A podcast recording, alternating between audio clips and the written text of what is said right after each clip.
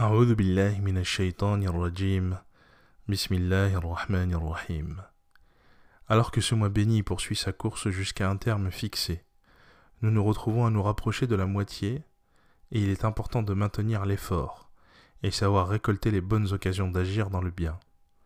En effet, il est important d'identifier les meilleures bonnes actions afin de les maximiser.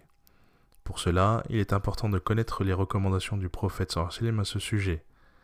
Tout d'abord, le messager d'Allah sallam a dit Faites de bonnes œuvres avec sérieux et sincérité et modération.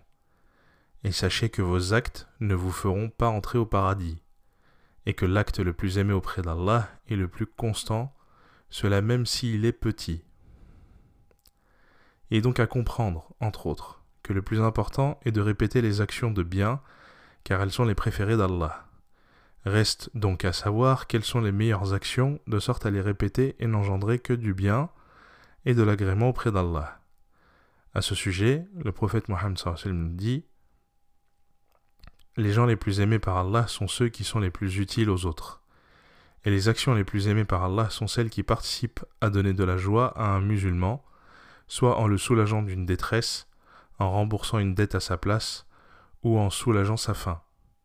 En fait, si je marche avec un frère pour quelque affaire qu'il a, cela m'est plus souhaitable que de faire une retraite spirituelle dans cette mosquée, en parlant de celle de Médine.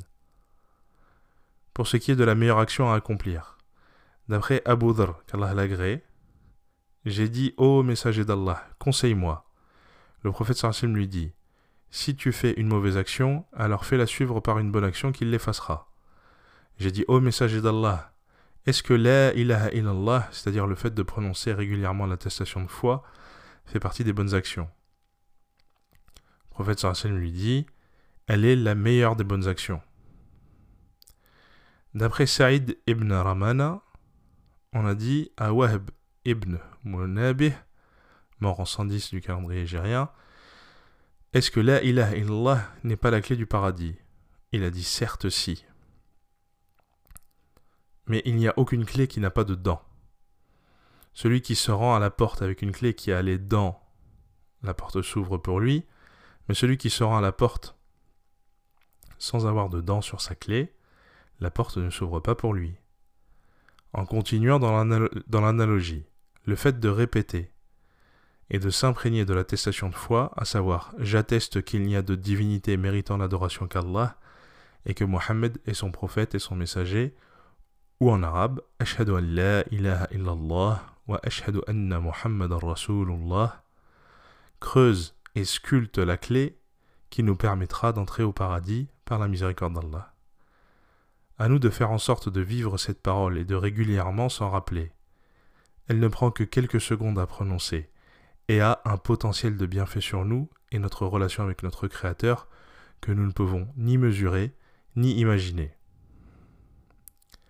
Et pour comprendre l'importance de cette parole sacrée, il faut en revenir au hadith de Abdullah ibn Amr, anhu, qui rapporte que le prophète sallam a dit Un homme de ma communauté sera appelé à comparaître devant toutes les sortes de créatures. Il lui sera alors montré 99 registres. Chacun des registres demandera un très long regard. Est-ce que mes scribes consciencieux ont été injustes dans le contenu des registres? Il dira Non, ô Seigneur. As-tu une excuse pour expliquer tes péchés ou des bonnes actions pour compenser les mauvaises? Il dira non.